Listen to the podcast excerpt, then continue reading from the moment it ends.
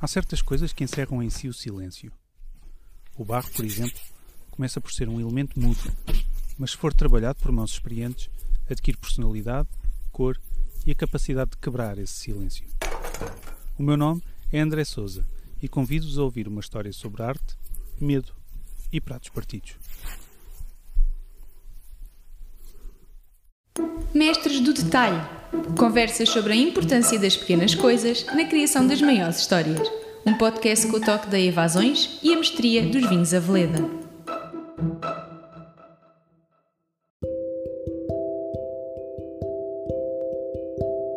Sofia, se eu te colocasse uma escolha, tinhas que ler a mesma página de um livro para o resto da tua vida, ou então tinhas que fazer a mesma peça de cerâmica, trabalhar o mesmo bocadinho de barro todos os dias até ao fim da tua vida, o que é que tu escolhias? Talvez a segunda? Isso diz muito de ti, diz muito da Sofia Sustelo. A Sofia Sustelo, neste momento, é uma ceramista. A cerâmica é um amor que tu não estavas à espera? Uh, sim, uh, um bocadinho inesperado, sim. Uh, de alguma maneira, não planeei. Se me dissessem, ah, o que é que queres fazer quando fores grande? Não era propriamente ser ceramista, nunca tinha pensado nisso, na verdade. aconteceu por várias circunstâncias, uh, surgiu na minha vida, um bocadinho inesperadamente, e, e, é o que eu faço neste momento. Mas como eu também escrevi uma vez no, no num post do, do meu blog, um, ehm, não há aqui nenhum casamento, por isso também nunca vai haver uh, nenhum divórcio. Mas tu chegaste aqui com, com um background diferente. No, do design de textiles. Uhum. Uh, Fala-me um bocadinho dessa experiência e, e diz-me como é que fazer textos, fazer padrões, como é que isso influenciou aquilo que é a tua arte agora, o, o teu eh, o teu não casamento, entre aspas. Exato. Um, pois também foi uma área um bocadinho inesperada em que eu entrei, uh, embora tivesse algumas raízes em coisas que eu já gostava de fazer na Faculdade de Belas Artes, porque eu licenciei-me em pintura na Faculdade de Belas Artes e sempre gostei desse lado das superfícies, das cores, das texturas, dos padrões. E, na verdade, acabei por ir uh, viver para Londres e para, por acaso, trabalhar mais na área para ver se gostava do design gráfico, mas uh, de repente surgiu a oportunidade, apaixonei-me pelo trabalho de uma designer de textos que chama-se Margot Selby. Ela é incrível e eu fiquei, lembro-me de ficar literalmente apaixonada pela loja dela quando entrei. Uh, e aqueles, aquelas cores todas, aqueles padrões, porque ela fazia design de têxtil essencialmente para uh, produtos de decoração e acessórios de moda, sendo que os acessórios de moda eu não achava tão interessante, mas as, a parte da decoração, das almofadas, dos, das mantas, dos papéis de parede, eu fiquei, lembro-me de ficar literalmente a dizer: Eu estou apaixonada por isto, porque parecia-me um bocadinho pintura, de certa maneira, tinha muita cor. Era uma pintura que se podia usar. Exato, exato, para casa. E de que maneira a tua ida para, para Londres e o teu trabalho com, com os textos, de que maneira é que isso influenciou o teu processo criativo? Por acaso fiquei muito influenciada porque ela é muito geométrica, ela é muito conhecida pela geometria dos seus padrões. Uh, e, e, a verdade é que o meu trabalho não é nada floral, nem. O meu gosto principal é efetivamente por padrões mais uh, geométricos, riscas, bolinhas. E eu às vezes até digo na brincadeira que os padrões são quase como uma espécie de um vestido ou de uma roupa. E sendo que elas todas têm. Um, pequenos detalhes e pormenores em ouro verdadeiro, em ouro cerâmico. Eu às vezes até digo na brincadeira que é como se fosse os, os brincos que a gente põe, um, o pequeno acessório que a gente põe no final uh, quando se veste e que faz toda a diferença. Tu, tu, consegues atribuir uma certa personalidade a uma peça? Tu já tens peças que tu sabes que são personalidade A, a outra é personalidade B? Primeiro, as minhas peças um, são muito femininas. E eu, curiosamente, comecei também a dar nomes às minhas peças e são sempre nomes de mulheres, geralmente. Mas foi intencional ou foi, foi sim, espontâneo? Sim, sim. Não, não, não, foi, foi mesmo intencional. Eu queria lhes dar um nome um, que lá está, acaba por lhe dar também, se calhar, um bocadinho de personalidade a cada peça. E, hum, e normalmente os nomes que eu tenho escolhido são de mulheres que eu admiro. Uh, pelo trabalho criativo que fazem, pelo, ou não só, uh, uh, pelas, pela pessoa que são, pelo trabalho têm. e então tenho peças, tenho uma peça que se chama Stair, que é uma homenagem a Esther Perel, que é uma hum, que é uma psicóloga e sexóloga que eu admiro imenso, tem um trabalho super interessante sobre as relações humanas, nomeadamente uh, relações entre homem, homem e mulher, pronto. Depois tem outra peça que se chama Liz, que é, é também um, uma. Eu não sei se a homenagem é a palavra certa, mas pronto, é, foi um bocadinho também a pensar na Elizabeth Gilbert, que é uma pessoa que eu também, é uma mulher que eu também admiro muito. Depois tem outra peça que se chama Dorothy, uma homenagem a Dorothy Parker.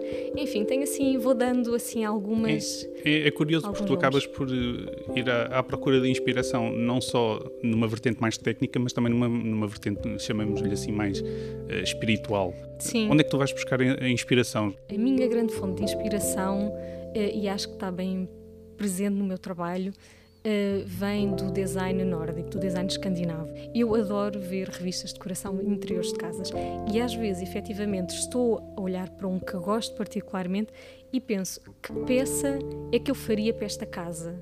Uh, e às vezes é um ponto de partida para o meu processo criativo. O que é que ficaria, o que é que eu gostava de pôr nesta casa? Eu, eu estou a sentir assim uma, uma, uma, aura de Inception. Tu vais, vais à procura das casas onde tu queres colocar as tuas peças, não é? Uh, e por acaso aconteceu uma coisa engraçada no outro dia, que tive uma encomenda justamente para a Finlândia. E pronto, e fiquei a pensar que realmente no meu imaginário que teria ido para uma dessas casas. Que, Tudo se encaixou naquele momento. Exato, achei, foi uma coincidência engraçada. Olha, e agora que falas de vendas, como é que tu concilias a criatividade com a necessidade de fazer algo que é comercial? É, uh, é um pois, travão ou é, um, uh, é, uma hum, motivação? Pronto, eu na verdade sinto que hum, tenho muita dificuldade em às vezes em sentir que faço trabalho artístico, na verdade. Eu tento criar, como eu digo, peças especiais, mas não sei se tenho a questão de fazer um trabalho artístico porque eu não crio peças completamente únicas, ou seja, eu crio peças e depois repito-as, elas nunca ficam iguais, mas acho que posso, por causa deste meu processo, cair num lado um bocadinho mais comercial, efetivamente, e menos artístico, porque não estou a fazer uma peça única uh, que foi só que realmente é, é, foi só feita daquela vez, sendo que tenho vontade de o fazer, na verdade. É esse o caminho? Acho que há vários caminhos, uh, ou seja, esse pode ser um, um lado interessante, porque acho que há mercado para esse tipo de peças e pessoas que procuram peças mais únicas e que te permitem estar noutro tipo de espaços, se calhar eventualmente numa galeria, que é são coisas que eu não vejo as minhas peças em galerias, vejo em casas, lá está. Imaginas o, as casas das pessoas como uma galeria da Sofia Sustelo?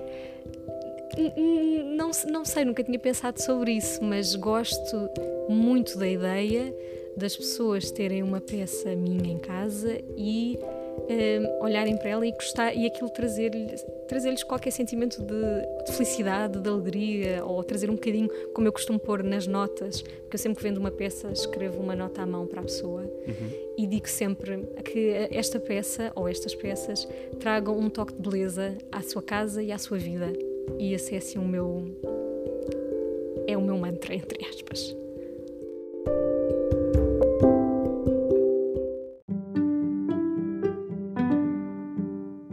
Falámos há pouco do, dos nomes de, das peças. Fala-me da Bernice. Um, a taça Bernice. Olha, primeiro um, era uma peça que eu nunca imaginei que alguma vez a, mostrasse e pudesse vender e tivesse vendido até. Uh, não vou dizer que é o meu best-seller, mas é uma peça que se tem vendido bem. É uma peça realmente um bocado diferente da estética das minhas outras peças. Eu tinha visto um, padrão num tapete Uh, e então eu gosto muito do tapete, porque acho que também tem semelhanças com a pintura, lá está. E, e disse, ai que padrão, uh, gosto deste tapete, é giro, gosto do padrão. E adaptei um bocadinho a, a, uma estética depois minha, fiz umas pequenas alterações e deu aquela taça que depois de eu a ter feito percebi que tinha ali uh, alguma inspiração uh, que fazia lembrar um bocadinho alguns padrões mais egípcios. Uh, e lembro-me que a fiz, pus ali num canto da, do ateliê e pensei, ai, não gosto nada disto. Eu não gosto nada disto, isto não tem nada a ver com as minhas peças, não, não gosto, pronto, não gosto. Uh, até que uma amiga minha, a Raquel Albino, um, passou, e, passou e disse: Ai, Sofia, que gira, a peça está diferente do que tu costumas fazer. Uh, e eu fiquei: ah, mas, mas gostas? Eu, Ai, ela disse: Eu gosto imenso. E fui começar a perguntar às pessoas e realmente as pessoas gostaram imenso.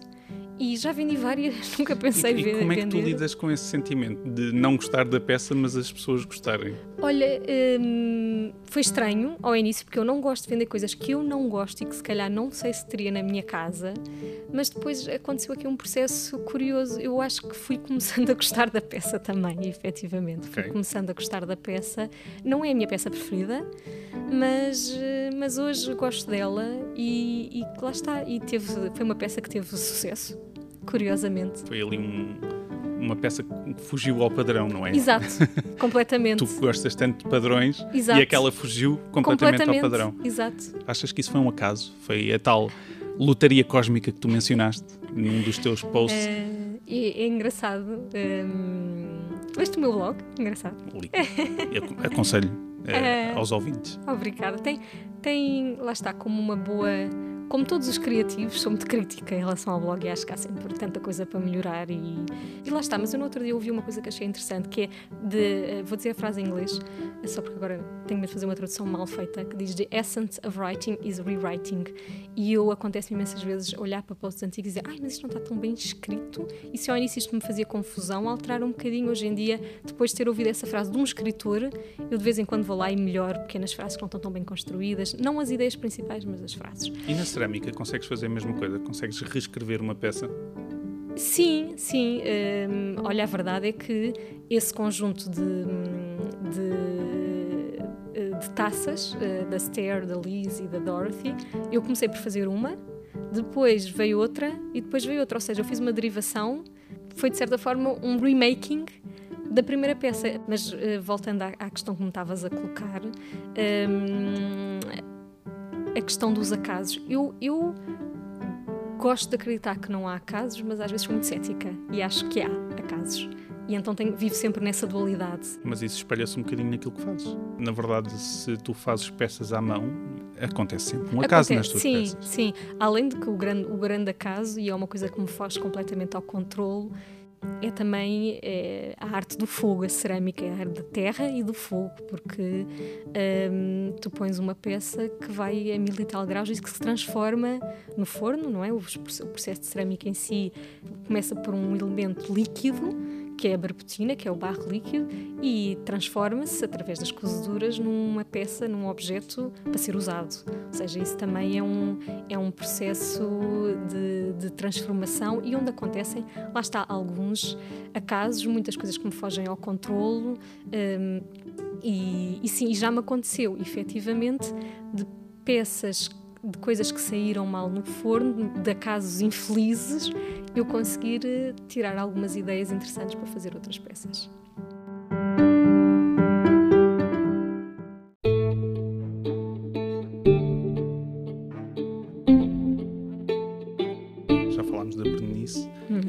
Sobre a história do prato partido que tu colocaste no, no Instagram. E, se não me engano, ainda está lá em cima no, no, teu, no teu ateliê. É, Porque eu aquilo- vi lá um, um prato partido com uma linha muito semelhante àquela que eu tinha visto. Exato, aquilo acontece, lá está. É- Por acaso não é, um- não é dos fenómenos mais recorrentes eh, no meu trabalho. Não sei como é que será com outros ceramistas, mas a peça partir mesmo ao meio, como aconteceu com aquela, é, é raro. Eh, aquela efetivamente rachou completamente ao meio. eh, e, e pronto, eu aproveitei para pôr uma, uma frase do Leonard Cohen que gosto muito: There is a, a crack in everything, that's how the light gets in.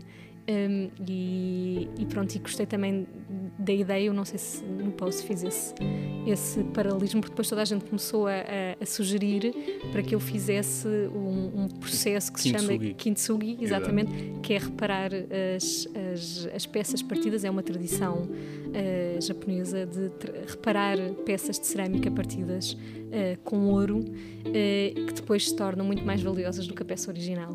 E eu simplesmente adoro este conceito.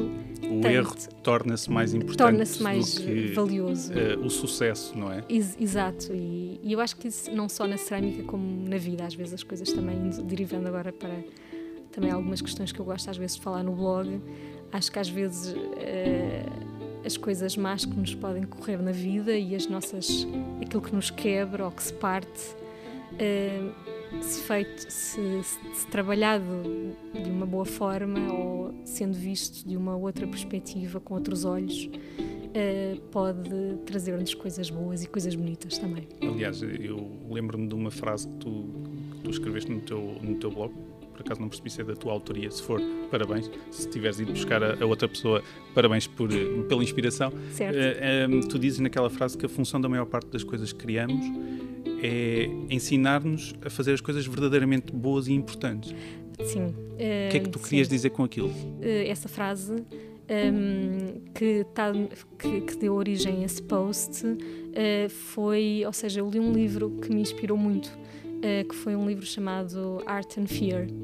E, e o livro calhou mesmo na altura certa. Foi, apesar de eu andar numa fase de muito trabalho aqui no ateliê, de me sentir extremamente cansada e, e de às vezes sentir-me, que é normal, uh, com medos, uh, não só porque, do que vivemos e de, do que é que e de consequências é que isso teria para a minha vida, para o meu projeto, etc.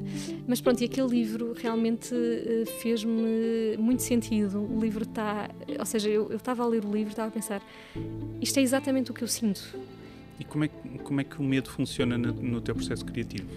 É muito chato e eu adorava que desaparecesse, mas já percebi que isto é transversal a qualquer pessoa que faça trabalho artístico. Mas que medos é que tem uma, uma ceramista? Criar qualquer coisa é sempre o medo de será que os outros vão gostar? Será que vai ser aprovado? Será que se vai vender? Será que.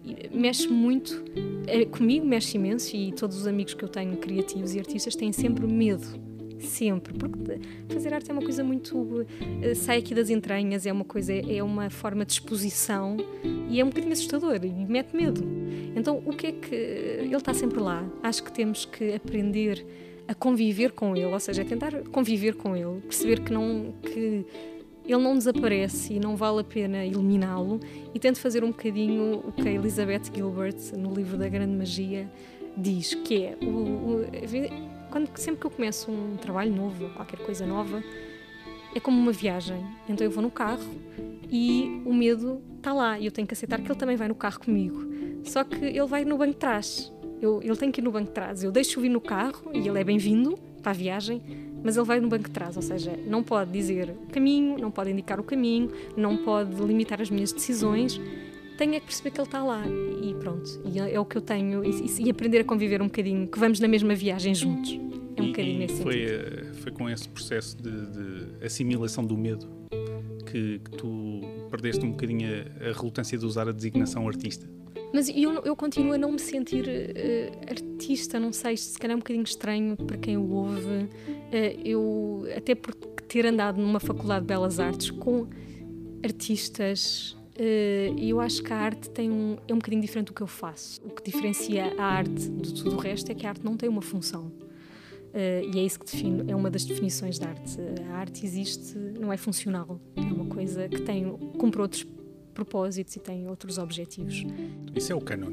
Isso é o canon, exato. Eu, por isso eu não tenho alguma dificuldade em achar-me artista, na verdade. Então, o que, é, o que, é, que diz o teu cartão de visita nos dias que correm? Olha, hum, eu, lá está, eu tenho muita dificuldade em dizer uh, o que sou, por isso normalmente digo o que faço neste momento. Uh, que faço cerâmica e pronto, e às vezes digo que sou designer, porque é, é mais abrangente. É um, o designer tem um pensamento um bocadinho mais abrangente. Essa palavra tem um peso. Ser designer. Sim. Eu acho que tem, um, tem menos peso do que dizer artista. Então eu sinto mais confortável com essa palavra.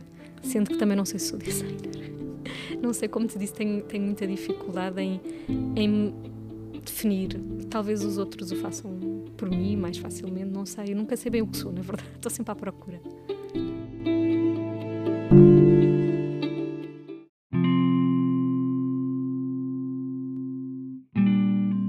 Olha para o teu trabalho talvez não perceba a importância das palavras na tua vida, mas eu acho que posso arriscar a dizer que, que são extremamente importantes as palavras, são. a poesia, a Sim. literatura. Como é, que, como é que isso acontece numa pessoa que, que é tão das artes plásticas, não é? Porque na verdade tudo aquilo que tu descreveste são artes plásticas. Exato.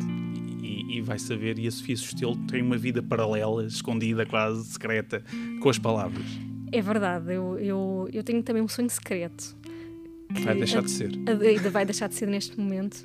Mas eu, aliás, não é um sonho secreto, é se me dessem a escolher um, um dom que eu pudesse ter, escolheria que me dessem o dom da escrita. Eu gostava muito de ser escritora. Aliás, a escrita acompanha-me, ao contrário da cerâmica, desde pequenina. E quando entrei na Faculdade de Belas Artes, de alguma forma, foi talvez a altura da minha vida em que realmente abandonei um bocadinho a escrita porque as imagens vieram substituir as palavras e o meu tempo também para escrever e, e realmente uh, a imagem tomou conta da minha vida, a imagem, a arte, as artes, etc. Uh, eh, e, e, e, ter criado o blog foi justamente um desejo, de certa forma, casar uh, uma coisa que eu gostava profundamente de fazer, não, não sinto que tenha particularmente talento, por isso é que eu para o fazer, não sei se tenho muito talento para escrever, por isso é que eu digo que gostava de ter esse talento, gostava que me fosse dado para escrever melhor, mas foi a forma que eu encontrei de casar o mundo da escrita com o mundo da imagem. É, é interessante que tu fales sobre o talento, porque no teu blog, já que estamos a falar Sim. do blog, também é um tópico que tu revisitas muitas vezes. Há um mito muito grande associado ao talento e à inspiração também. A inspiração também acho que é um mito. Um, mas, mas pronto, são, são mitos interessantes de se pensar, mas que estão, são culturais ou seja, acho que o talento é um bónus, mas o resto é trabalho árduo. Eu, por acaso, neste momento estou a ler um livro super interessante uh, do James Clear, que se chama -se Atomic Habits, Hábitos Atómicos, e o livro começa com uma perspectiva super interessante, que eu fiquei a pensar, ah, eu gosto disto, um, que é a ideia de para atingirmos certas coisas na nossa vida temos de fazer grandes mudanças. E ele diz que não, ou seja, se nós, o objetivo é 1% melhor todos os dias.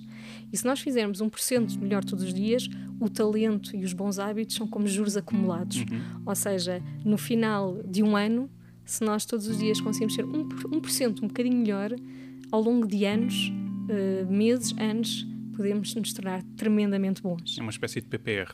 Exato, ele fala mesmo isso, é como se fosse um juro acumulado, juros que se acumulam no o, tempo. O, o, talento, nós não nascemos com ele, mas se calhar se formos investindo aos poucos, quando chegamos à idade da reforma, já somos mestres de alguma coisa, eu, não é? Eu, eu, é assim, é, esse é definitivamente o meu caso. Eu acho que há outras pessoas que são genuinamente, nascem talentosas, efetivamente. Uh, eu, no meu caso em particular, acho que essa é a minha situação. Sofia, consideras que hum, o teu trabalho acaba por uh, criar uma certa desaceleração na, na, na tua vida e, e, isso te torna mais humana? Uh, e, sem dúvida. Primeiro, fazer uma uma, eu acho que tem havido uma progressiva uh, valorização do handmade, justamente por ser um, um trabalho mais humanizado. Essa pessoa que está a comprar sabe que aquilo foi feito por um ser humano, não foi feito por uma máquina. Uh, e, e, isso cria logo uma, uma outra ligação emocional também, se calhar, às peças. Estás a dar mais do que, do que aquilo que é o produto em si, não é? Exato, uh, exato. Nós falámos ainda há pouco, fora, fora de, do podcast, estávamos a falar sobre outro, outro podcast que tu tu acompanhas, que é o Design Matter, e eu, eu ouvi uh, a entrevista que foi feita ao, ao Ethan Hawke, que também é um, é um artista. Uhum. Ele escreve, é um ator, e ele recentemente disse, disse algo que, que eu gostaria que, gostaria que me desse a tua visão. Uhum. Um, a arte é um sustento para as pessoas.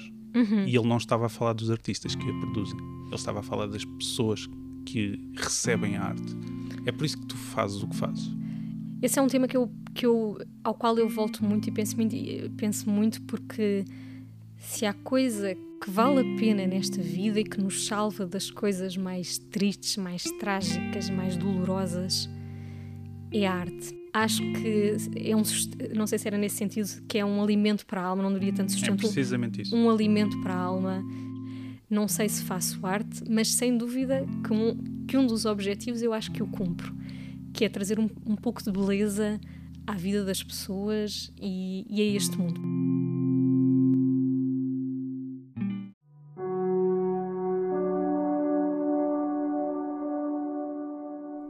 E que nunca nos falte o alimento da alma, que é a arte.